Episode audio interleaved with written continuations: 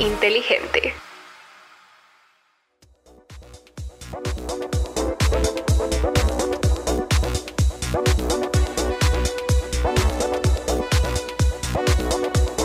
Negocios y marketing, episodio 8. Bueno, Alejandro, un nuevo podcast de MT Agencia, Negocios y Marketing.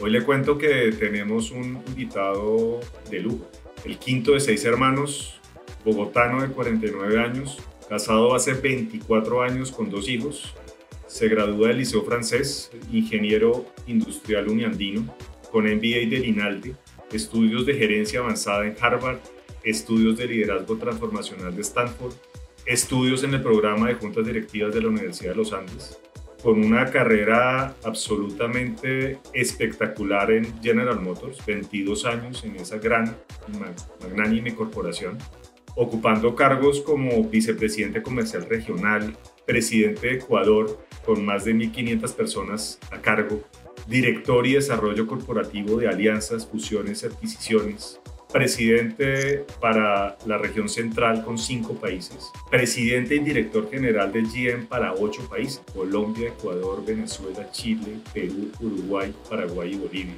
Actualmente consultor de negocios y asesor de juntas directivas. Fue reconocido como CEO del futuro en el programa Conferry de la Universidad de los Andes y la revista Dinero. Fue premiado como uno de los mejores top 10 colaboradores de GM Company en la evaluación 360 de competencias en el 2013. Ha sido conferencista, por ejemplo, en el Congreso Internacional de Gestión Humana en Ecuador, conferencista en el Fórum Chile 2017, conferencista en el Congreso Latinoamericano del Acero. Su nombre es Fernando Agudelo. ¿Cómo lo ve, Alejo? No, pues ese sí más preparado que un cumis, como dicen. Eh, al fin un, al fin un em, invitado de altísima envergadura para que nuestros empresarios puedan de verdad aprender algo de valor hoy. Bienvenido, Fernando. Pues mucho gusto y muchas gracias, Alejandro y Mauricio. Aquí a la orden, escuchando y completamente abierto para, para poder dialogar y abrir este espacio con ustedes. Bueno, pues después de semejante palmarés, Alejo, empecemos con las preguntas, ¿no? Y la primera, Fernando, que, que, yo le tengo es un poco hablando de esa carrera. La carrera en General Motors, usted me corregirá, pero creo la compañía más importante y prominente en la industria automotriz a nivel global. 22 años en esta, en esta corporación. Interesantísimo. Ingresa usted como estudiante en práctica y culmina esta carrera como presidente y director general para ocho países. ¿Cómo hizo? ¿Cómo logró semejante carrera? En realidad, pues ahora la distancia escuchando eso no, no suena tan común. Sin embargo, fue la realidad y cuando la realidad paradójicamente se fue forjando a lo largo del tiempo. Yo, como, como usted bien lo dice, empecé siendo estudiante y realmente porque era casi que una obligación para graduarse. Y tampoco en ningún momento tenía afiebrada a los vehículos, o como se dice en el lenguaje, tuerca, que quiero trabajar en este mundo, tampoco era así. Y por algún motivo terminé entrando allá a hacer una práctica en el área técnica, técnica de servicio, por seis meses. Y ese era mi objetivo, seis meses para poder regresar y graduarme de la universidad. Seis meses que se fueron alargando y se alargaron a 22 años. Y después recapitulando eh, de esos 22 años, también me impacta, después eh, cuando lo voy viviendo no me impactó tanto, cuando ahora posteriormente sí lo veo, de esos 22 años fueron 17 cargos, es decir que estuve moviéndome en la organización en promedio cada año, año y medio, donde más estuve fue presidente de la, de la operación de Ecuador tres años, menos, un poco menos de tres años, y esa velocidad hizo que pasara muy rápido y que efectivamente pues me diera la oportunidad y siempre, siempre con el ánimo de, de, de querer aprender algo distinto, aprender más y ver siempre un poco más allá de lo que me tocaba hacer. Creo que eso sirvió bastante para que fuera divertido, aprender bastante, crecer bastante y pues es la práctica de seis meses se volvieron 22 años hasta ser presidente de General Motors para ocho países. Suena, suena normal, pero, pero no es tan normal, ¿no? Para la mayoría de la gente hoy en día, y más creo hoy en día, no se ve tan fácil hacer esas carreras en esas grandes compañías. Eh, pero yo quisiera entender un poquito cómo son esos retos y esas responsabilidades cuando uno está ya en un cargo tan alto en una compañía de las más importantes del mundo. ¿Cómo es un poquito eso? ¿Cómo es el, el diario vivir? ¿Cómo vive uno con eso? Yo creo que hay, hay una pregunta o hay dos temas que me parecería interesante profundizar y es en esa evolución en una carrera eh, de crecimiento como la que pude tener, cómo empieza a migrar un poco dentro del perfil de uno mismo, paradójicamente. Migrar, eh, hay una migración en el esquema de competencias. ¿Qué quiere decir eso? Quiere decir que en la medida en que uno empieza a tener mayores retos de liderazgo, eh, la parte eh, técnica pasa a ser el pilar de lo que necesito, pero no suficiente. Entonces, para cuando uno llega a liderar equipos y equipos tan grandes, digamos que en el último, en, mi última asignación, liderando ocho países, y paradójicamente en eso me tocó hacer una fusión de operaciones. Entonces, cuando le tocó hacer una fusión de operaciones y además de todo, pues ha llevado todo este recorrido, empieza a pesar muchísimo más el tema de liderazgo, el tema de estrategia, el tema de hacer equipos y empezar a tener la cabeza de poder ver el no solo el negocio completo, sino el ver el más allá. Cuando uno está administrando presupuestos y, que son pues, muy, muy grandes, yo puedo decir que al final, pues, solo por dar algún número, eran casi una facturación de casi 2.7, casi 3 billones de dólares al año. Cuando uno está con un número así, con 3 mil, más de 3 mil personas, eh, esas decisiones uno sabe que no son de, centavos, son muy grandes. Eh, cuando se manejan presupuestos tan, tan, tan grandes. Entonces, por eso esa combinación de, de, competencias con conocimiento técnico y muchísimo liderazgo para poder soportar siempre el ver más allá, estrategia, estrategia, estrategia y, y sumándole obviamente a la ejecución. Digamos, una combinación de variables que, que pienso que ya en estos niveles pues se deben tener. Bueno, Fernando, usted, además de Colombia, obviamente, vivió en Ecuador, en Chile. Cuando digo vivió es con familia a bordo incluso. Pero en todos esos países fue un líder muy querido de manera auténtica y además lo sabemos porque hicimos nuestra, nuestro trabajo de campo, ¿sí? Y, y usted fue un líder que la gente quiso, quiso realmente. ¿Cómo logró ganarse ese nivel de empatía de, los empleados, de la gente, de los colaboradores, de, la gente que estuvo con usted?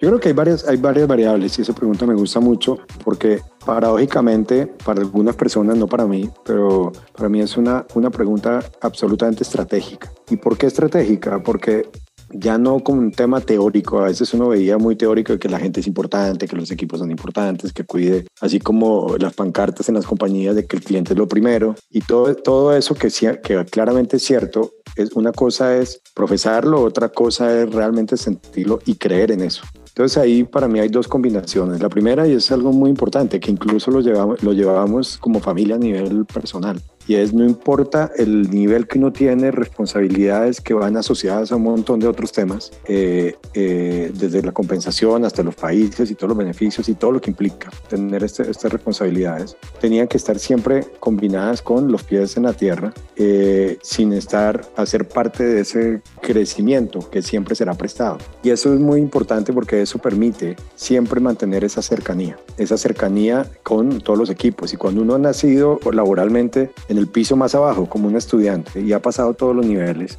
eh, error grande, conceptual y además personal, el uno irse alejando de todos los niveles por los que pasó y no darle ese peso que uno mismo reclamó en su momento. Entonces por eso el, esa cercanía para mí siempre fue importante, no importa el cargo que estuviera, siempre funcionaba transversalmente, dejando operar a los equipos, pero manteniendo esa cercanía que daba, también le da a las personas mucha importancia sobre lo que hacen, mucha importancia sobre su rol en cada uno de los segmentos de, o áreas de la compañía. Pero el segundo elemento que para mí se volvió un, un tema bien en ese sentido es el casi que demostrar que las teorías de lograr compromiso, lo que se llama el engagement, o lo que algunos lo llaman eh, eh, eh, más allá de la motivación, pero ese compromiso, realmente es el mejor payback que uno le puede dar a una organización. Entonces ya no es solamente que bueno que mi gente esté contenta y eso no y ese lograr ese, ese compromiso, ese engagement no es hacer. Yo nunca lo he concebido como el más querido y el que hace más fiestas o que haga la reunión de los empleados, sino no, siempre estar retando y, esos retos es lo que hace que la gente más esté motivado, más que la compensación, más que los beneficios extras, es siempre el desafío de crecer y retarse. Cuando uno le cree muchísimo a esa teoría y cuando le cree muchísimo a ese modelo, pues evidentemente eso se vuelve un pilar grandísimo, grandísimo de eh, tomar a los equipos como ejes fundamentales de la estrategia, como ejes fundamentales de la ejecución y por ende los tres pilares que siempre, siempre yo me refiero de equipo, estrategia y ejecución son los que llevan al resultado. Entonces, por eso es un círculo. Es un círculo donde no, que no es solamente, oiga, esta persona es que es muy querida con la gente. No, no es tanto por ahí. Podía hacerlo y ser muy cercano, pero no, es como llevar a que todos pedaleemos durísimo, nos esforcemos de más por ese objetivo. Y entonces al final la recompensa es grandísima porque da el resultado y da una mejor relación y una relación profesional de altísimo desempeño y compromiso que yo creo que es algo que cualquier organización debería o busca siempre tener. Me gusta porque hablamos un poquito más de las responsabilidades, es decir, más de los deberes que los derechos que implica ganar cierta autoridad, ¿no? Y eso, a veces la gente quiere quedarse con lo bueno, pero no es lo que implica tener una gran responsabilidad en cualquier compañía. Pero tocando ese tema detestable de la actualidad y ya trajinado, que seguramente ocurrió en una compañía como General Motors, porque en todas las empresas grandes o pequeñas no están exentas del manejo de crisis y esta situación pues da, da para más crisis en más compañías. Yo quisiera escuchar un poquito cómo fue esa experiencia de manejar crisis precisamente, más cuando estamos hablando de problemas de tantos, de tantos sideros, ¿no? Sí, y, y eso yo creo que no hay que esperar una pandemia para uno tener eh, que llegar a afrontar crisis. Las, los negocios son de ciclos, las industrias son de ciclos. Y si uno se va 100 años hacia atrás, pues eso ha sido. Eh, y, y, y la forma realmente no es tanto el ideal o lo que uno debería buscar es cómo me anticipo a la crisis, pero la otra forma es cómo reacciono ante la crisis, porque puede ser planeada, puede ser por gestión o puede ser por fenómenos como lo que estamos viviendo ahora por una pandemia.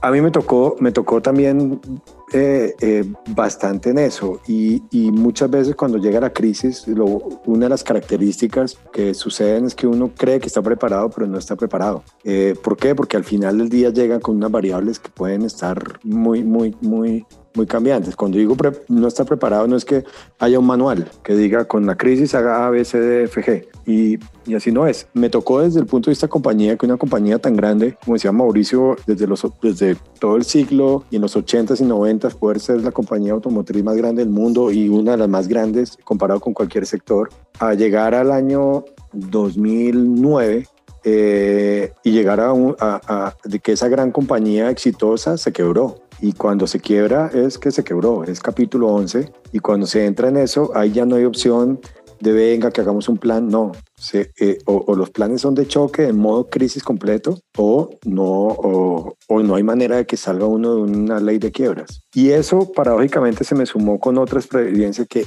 en ese periodo era la crisis global y yo en ese momento eh, estaba eh, también liderando y estaba en Venezuela, donde también tenía, estaba viviendo una transición del pico de la economía a empezar completo declive. Entonces digamos que eran dos factores distintos, no tenían nada que ver la situación de Venezuela y su declive ya en los, cuando empezó su declive, pero eso pasó al mismo tiempo del, de cuando hubo la quiebra de General Motors. Y cuando uno además ya en ese momento yo ya llevaba más de 14 años en la compañía y, cuando ya tiene posiciones altas de liderazgo, eh, uno no puede esperar que lo, tomar decisiones de crisis si uno mismo no las cree, si uno como líder no empieza a tomar esa, esas acciones. Entonces, si, si tomo esa experiencia y la llevo a crisis o, o, experiencias como las que hay ahora, pues siempre hay unas que hacen parte del manual y el manual evidentemente están los manuales operacionales, que son, que no es ningún secreto de las leyes de los ajustes, y pues me ajusto, cómo me achico, cómo bajo mis gastos, cómo eh, nivelo y eso pues digamos es un pedacito. El otro pedacito y todo tiene que pasar al tiempo es cómo no solo tengo que tengo que hacer para salir de la crisis, sino cómo veo la oportunidad en el año más uno, año más dos o año más cinco de la crisis. Y ahí es cuando empiezo a dimensionar qué es el camino que tengo que tomar tiene uno que tener, y sin duda es una, para mí una condición necesaria, el estar dispuesto a tomar decisiones difíciles, que muchas veces las empresas o, los empresarios o se, se, niegan a tomar en el tiempo. Yo creo que eso es de las oportunidades de decir hay que tomar decisiones complejas, organizacionales. Es el momento que uno tiene que desarrollar, los que no lo tienen más desarrollado, todas las, las, las competencias de toma de riesgo y empiezan a aparecer unas competencias gerenciales y de liderazgo que realmente no son las mismas de manejar un negocio que está en, en, con dificultades como lo tienen todos, pero en constante movimiento. Entonces cuando uno suma esas competencias, el hago mis niveles de ajuste, busco la, fomento la innovación, riesgos para buscar otra vía eh, eh, de una manera muy concreta y cómo uno también asume de cuál es ese apalancamiento que yo debo tener para seguir diferenciándome a pesar de, estar en crisis, porque todo el mundo está en crisis, pues son los pilares mucho más potentes que hay para salir de ella. Y ahí solo complementaría que paradójicamente me tocaron otras experiencias eh, donde eh, tuve, una experiencia, fui a liderar un país en el que la instrucción era eh, prácticamente vaya a cerrar esa operación porque no está siendo rentable y, y, durante mucho tiempo. Y pongo ese ejemplo de crisis o de momentos extremos, donde otra vez se aplica un poco ese manual, el cambio, el chip, hago esto, y paradójicamente, después de enfrentar varias, varias de estas en, en, en los últimos 10 años, eh, hay un denominador común y es realmente uno con los equipos lograr que se entienda y transmitir que hay esa diferenciación que hay esa necesidad de tomar acciones y que hay que realmente, realmente dar un paso para salir de ella. Entonces, pues son muchas experiencias, no hay manual, pero sin duda estrategia, otra vez, gente, otra vez y ejecución siguen siendo vigentes estando o no estando en crisis como factor de éxito.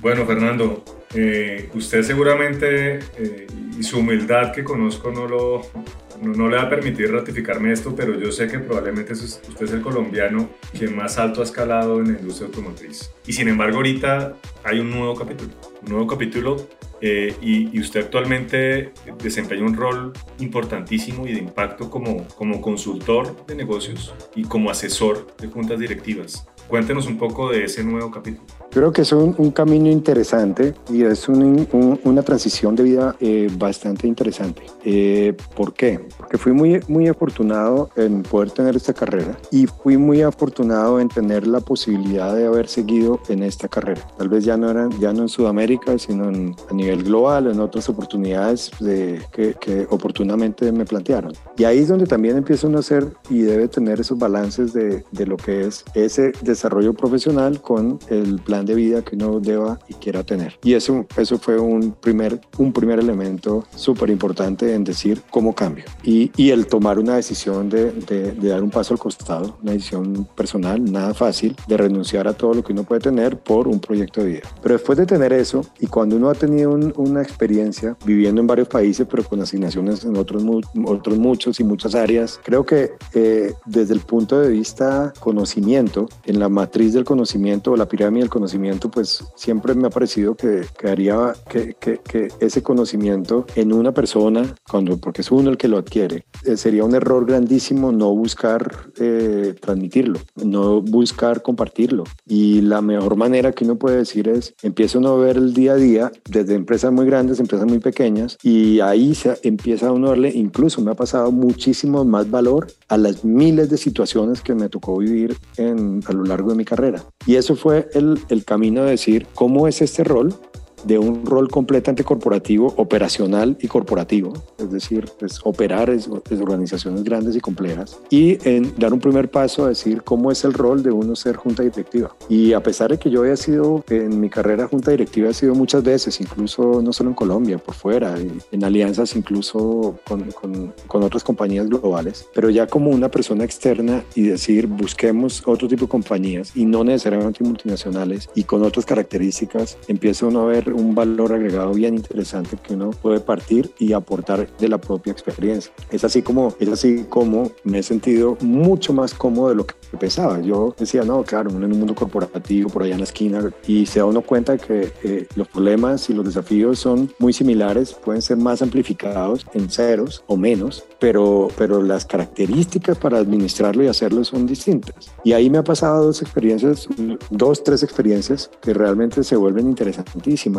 de pasar de ese mundo a ser uno junta directiva de empresas muy importantes, eh, colombianas o multilatinas. Y, y, como lo digo, pues eh, me han dado otro, otro aprendizaje muy importante, pero también la oportunidad de aportar enormemente con toda esa, esa experiencia. Y asimismo, asimismo eh, esos mismos elementos, también apoyando, trabajando ahora también con, en, en un proceso de fusión y crecimiento de, otra, de otro tipo de organización que insisto, los capítulos que hablamos antes, anteriormente, de competencias y desarrollos, pues son los mismos que uno aplica en esta dimensión. Y para mí como persona ha sido muy interesante el poder bajar, el poder decir, aquí está y en otro modelo y poder aportar y generar valor. Y, y eso hace como los, los, los, los valores fundamentales del liderazgo o, la, o gerenciales, pues tienen, se vuelven transversales, incluso organizaciones muy pequeñas y de sectores completamente distintos, como otro que estoy ahora, que es una, un emprendimiento incluso educativo, donde uno diría un emprendimiento educativo pequeño, eh, educación para niños, pues aparte de ver el, el, potencial eh, eh, social,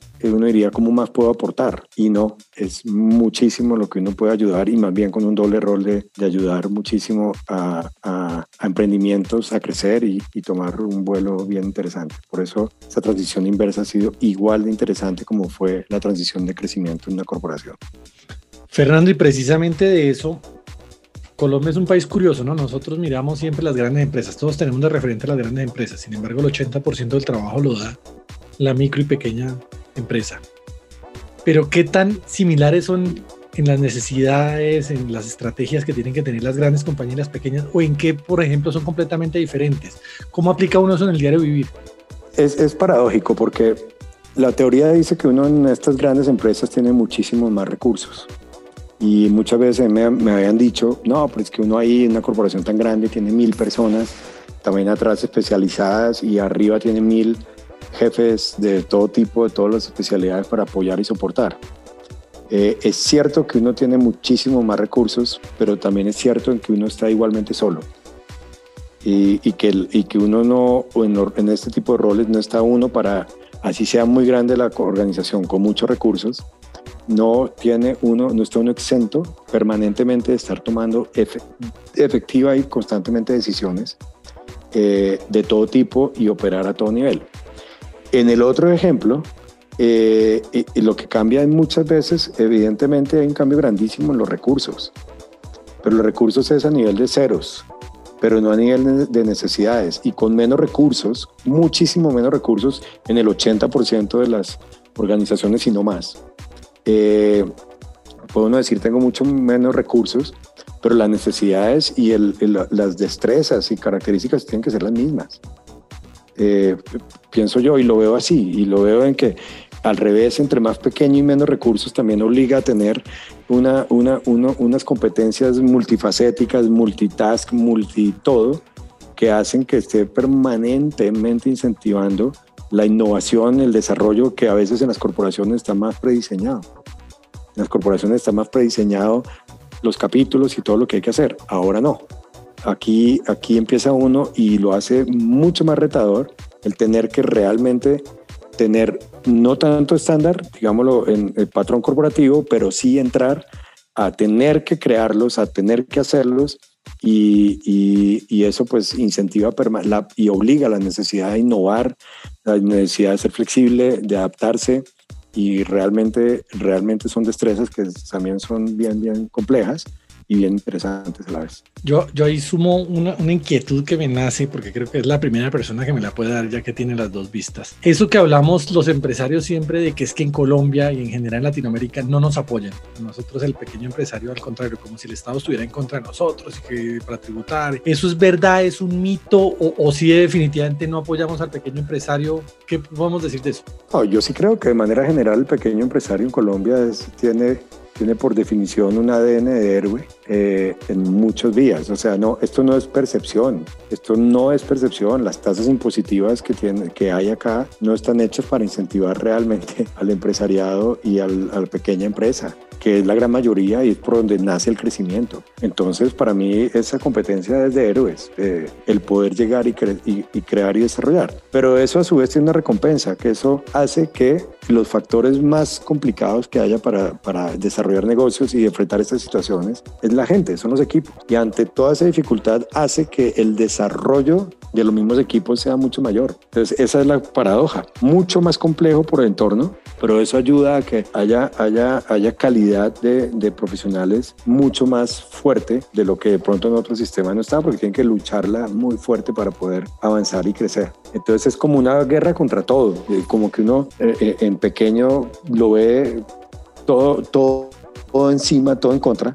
Eh, eh, y, y por eso salir adelante y dar el paso es algo que no totalmente meritorio, difícil, difícil, difícil, por más, por más, por más eh, eh, buena idea que uno pueda llegar a tener, eh, es eso. Y eso obliga, y es, es, como el va y viene de la estrategia, obliga a que toda esa ineficiencia de entorno la tiene uno que compensar con eficiencia y, efectividad en lo que vaya a desarrollar. No tengo espacio para el desperdicio, no tengo espacio para quedarme quieto, no tengo espacio para no innovar y no tengo espacio para no estar muy, muy, muy, muy encima renovando la estrategia y encima de la ejecución. Bueno, Fernando, usted toda una vida trabajando con, con gringos eh, y tiene con una cultura muy particular y ahora también muy metido con, con empresariado colombiano. ¿Cómo son esas dos culturas? ¿Qué tanto nos parecemos? ¿Qué tanto nos diferenciamos? Es una buena pregunta porque, porque creo que es una combinación. A mí, a mí me tocó, eh, y, y, y, lo parte de mi experiencia porque me tocaron dos extremos. Si bien trabajé en una cultura completamente americana, y digamos que los últimos, después del capítulo 11, es yo creo que a nivel multinacional, cultura americana en toda su expresión. Y eso va desde el esquema de resultados hasta el esquema de relacionamiento, todo. Pero paradójicamente, tuve una relación muy fuerte, muy grande de negocios, de negocios, eh, a todo nivel con la cultura japonesa. Y, y, cuando estaba yo con la cultura japonesa, hice parte, presidí juntas directivas incluso en Japón, con en unas alianzas que teníamos, eh, joint ventures. Eh, veía yo y decía cómo, cómo, cómo jugaba yo como un sándwich en ese momento de una cultura americana que presionaba a una negociación con una cultura asiática o más, específicamente japonesa que es distinta a la, a la china o a la coreana eh, en, en, muchas cosas, desde cómo me relaciono, cómo son los tiempos, cómo son las respuestas, cómo son. Y ahí sí era agua y aceite en mi opinión. El largo plazo, la confiabilidad y la relación para el japonés es fundamental, eh, para el americano la practicidad, el resultado, el hoy y, y, y mucho menos el, eh, el tema de relación y confianza, digamos en dos extremos, completamente. Ya con uno aterriza esos dos extremos en los que yo lo que decía es, tengo que sacar de las dos lo mejor. Aterrizo en lo que es esta cultura colombiana y, y, y en la cultura colombiana de empresariado. Realmente me ha llamado la atención dos cosas. Una, efectivamente, eh, sí hay una distancia y diría yo que puede estar entre las dos. Una distancia entre lo que es la, que era la japonesa, una distancia de lo que es la americana, eh, pero también tiene un ingrediente nuevo y es la cultura que más allá de ser colombiana es cultura familiar y los esquemas de cultura familiar pues tienen también unas características que son distintas. Entonces, ante esa diferencia eh, que, que, la hay y que en un mundo global hay que tenerla, pues ahí el plan de acción es precisamente que uno como empresario, como empresa, y es mi recomendación siempre, soy yo el que tengo que aprender a leer de esas culturas y soy el que tengo que adaptarme a esas culturas y tomar lo mejor de cada una de ellas, porque y no al revés, que uno espera a que, a que se adapten a lo que uno necesita. Y ese, ese creo que es una gran diferencia y muy importante del tema cultural. Yo ahí sumo, y Fernando me corregirá o no, yo siempre asocio a los orientales con disciplina y la disciplina es como medio inversamente proporcional a veces a la, a la creatividad y a, y a, ese rebusque que llamamos nosotros, que es tan latino, que nosotros sí tenemos, pero entonces somos muy indisciplinados, es como el otro extremo, ¿no?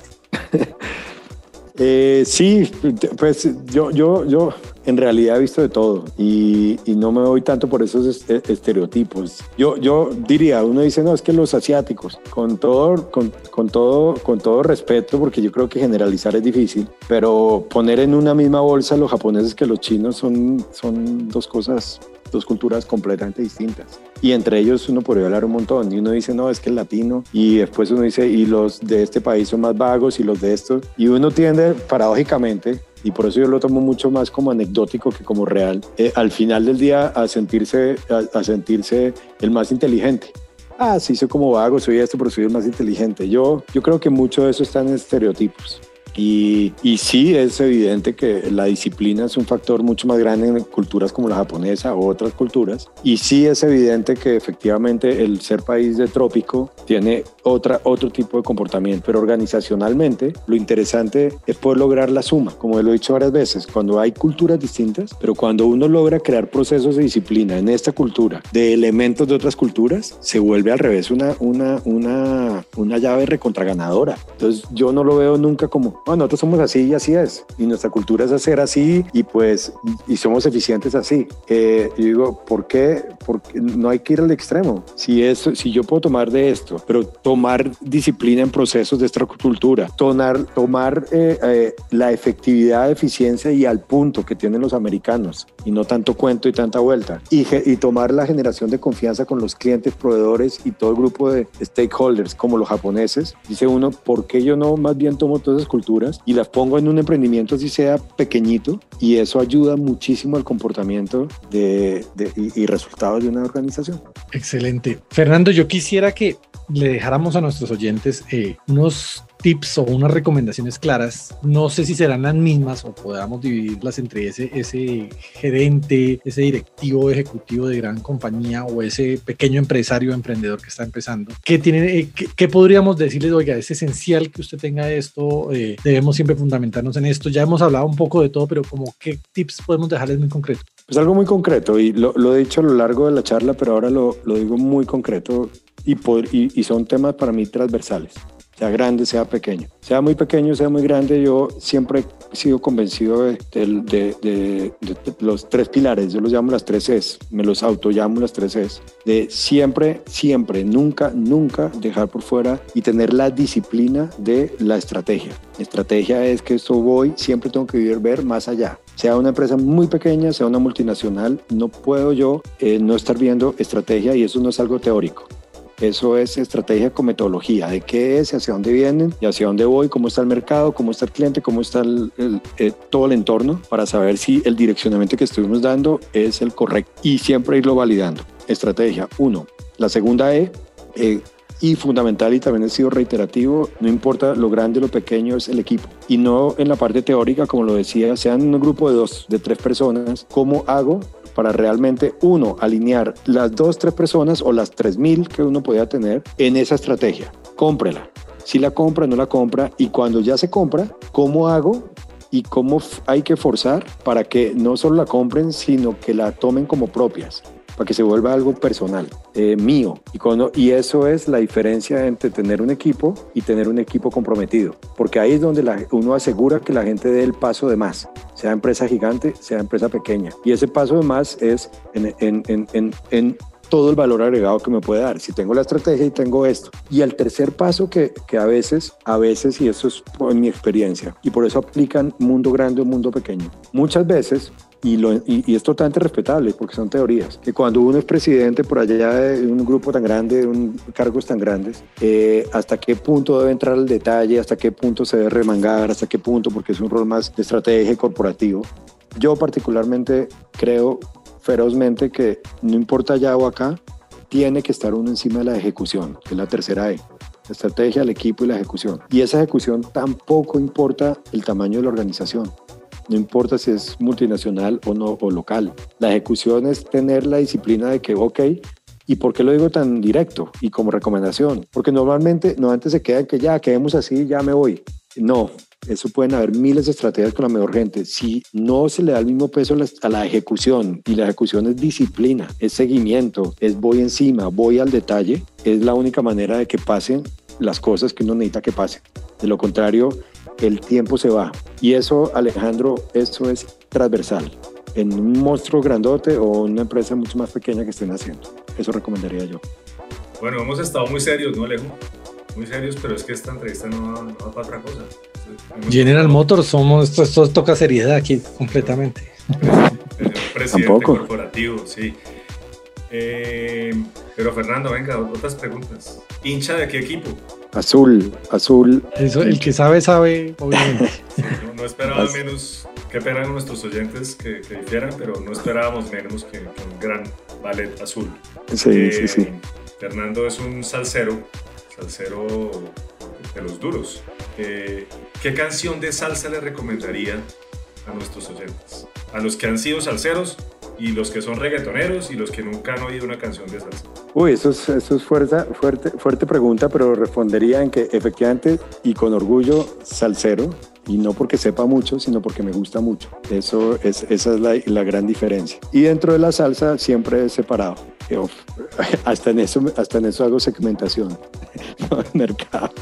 Pero obviamente para mí devolverme a, a la Fania, el volverme a un Héctor Lavoe, el volverme a canciones míticas de Celia Cruz, eh, realmente ahí más que cuál es mi, cuál es mi favorita, es ese estilo, ese, esa calidad realmente hace que uno pueda durar y perdurar y volver a oír y estar permanentemente en eso. Entonces por eso en ese género de salsa, como lo diría yo, salsa clásica, salsa, salsa antigua, pues hay un repertorio demasiado grande que recomiendo brutalmente.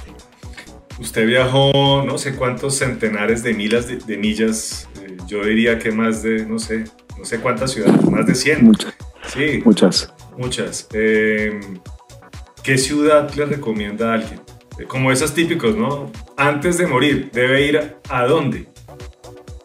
Pues, paradójicamente, esta, esta, esta es un, una, una respuesta compleja en el sentido en que es un destino bien puede ser polémico dependiendo de lo que uno quiera. Efectivamente, cuando uno, cuando, cuando, cuando uno ha recorrido más de, no, más de un millón de millas, eso, eso, eso es que uno ha rodado bastante. Y cuando uno ya tiene las tarjetas de todas las categorías y tiene todos los puntos de los Marriott y de todos los eh, eh, sitios, pues tiene uno la fortuna de, de, de conocer bastante. Y dentro de todo eso, un viaje familiar. Y eh, por eso ni siquiera de trabajo, de tanto lo que ha recorrido. Pero familiar en recorrer la, eh, una parte, una parte porque es muy grande. Pero una semana recorriendo una parte de la India fue algo que como persona y como familia nos marcó bastante. Y, y ahí digo lo que dije al inicio, que si lo recomiendo, depende. De, depende muchísimo eh, eh, de, lo que uno esté buscando como paseo o, experiencia familiar.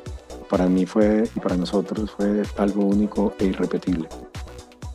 Fernando, me surge una duda tonta y final, pero ¿Cómo hace uno ya con todas las tarjetas posibles, ya con la, digamos, la situación financiera un poquito solucionada, trabajando para una empresa americana, decidir quedarse en Colombia? Porque todos, todos los, la mayoría dirían, no, yo me voy, ya con eso yo me voy, me organizo. ¿Por qué quedarse en Colombia? Eh, yo creo que eso, es, eso, eso va definitivamente a la persona. Y, y, en algún momento les contaba que la combinación del proyecto profesional con el proyecto de vida y por muchos motivos soy una persona eh, muy apegada a mi familia. Soy muy apegada a mi familia, a mi círculo cercano, a mis amigos. Y eso también tiene un peso grandísimo. O, no también, es gigante el peso que, que eso tiene. Y eso, y el haber podido tener la fortuna de conocer y vivir en varios países, también le da a uno la fortuna de, decir, acá, pues, evidentemente todos sabemos las dificultades, problemas y complejidades que hay en nuestro país. De la misma manera, cuando uno está fuera, uno está aquí y también tiende a idealizar el resto. Y, y, es normal. Uno está aquí, no, es que en estos países que pasa esto y que aquí ya no pasa esto y acá. Y cuando uno ya ha tenido la experiencia de vivirlo, eh, son otro tipo de complejidades y otro tipo de situaciones. Y hay una en particular que para mí, pues, para unos puede no ser, ser importante, para mí sí lo es, aparte de, las anteriores, y es, eh, eh, no estoy tan seguro que lo que me guste es vivir y tener un proyecto de vida a largo plazo siendo extranjero.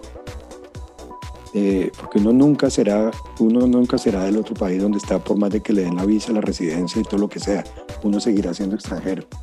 Entonces si uno combina, esto es lo que yo quiero, ese, y después esas raíces de lo que uno quiere, eh, pues eh, es decisión personal y toda respetable. Eh, y por eso están esas motivaciones. Entonces yo no quiero ser extranjero. También lo fui por un tiempo largo, ciudadano, ciudadano del mundo, ya no quiero eso. y cuando uno ya no lo quiere, lo ve de esa manera, dice, ¿por qué no nos quedamos mejor? Y, y como proyecto de vida, pues es, es, es haberlo decidido. Y, a pesar de haber tenido la fortuna y posibilidad de hacerlo, de no estar acá y estar, haber seguido una carrera sin boleto de retorno a Colombia profesionalmente hablando. Bueno, Alejo, un lujo. Lujazo. Un lujo, ¿cómo vio la cosa? Bien, y eso uno siempre dice frase de cajón, el, el mejor invitado, no, este, no es que los demás demeriten, pero este de gran nivel, sobre todo para nuestra audiencia, para esos empresarios que necesitan saber cosas, creo que hoy sí recibieron mucho valor por delante de Fernando. Fernando Agudelo eh, nos acompañó, esta, esta siempre será su casa. Muchas gracias por, por haber asistido a este podcast de negocios y marketing. Un espacio con pocas pretensiones, más, más de aportar. Gracias, Fernando. No, al revés, Mauricio, Alejandro, MT, gracias la verdad poner y tener una, una, discusión abierta, como lo dije al inicio, con todo gusto, cada cosa que uno pueda aportar y sumar a, a, que todos, todos crezcamos profesional y personalmente, pues un granito de arena más, pues siempre lo hago, lo haré con todo gusto, así como siempre estaré feliz de, de aprender, seguir aprendiendo de, de tantas personas y de podcasts como este. Gracias Fernando. Bueno, a todos les recomendamos como siempre que nos sigan en las redes sociales como MT Agencia, eh, nos comenten qué quisieran escuchar acá, quién invitado quisieran tener. Eh, estamos abiertos a esto. Esto es una comunidad donde vamos a crear eh, conocimiento a partir de todos. Entonces, bienvenidas las observaciones, los comentarios. esperamos para el próximo podcast tenerles algunas sorpresas, algunos regalitos a quienes nos sigan, a quienes se inscriban y se registran. Entonces los esperamos en las redes sociales. Recuerden que nos encuentran en todas las plataformas como negocios y marketing. Gracias y hasta la próxima. Gracias por escucharnos en negocios y marketing. Recuerden que pueden seguirnos en redes sociales. Nos encuentran en Facebook, LinkedIn y TikTok como MT Agencia. También en Instagram como arroba MT-agencia. Somos negocios y marketing. Somos rebeldía inteligente.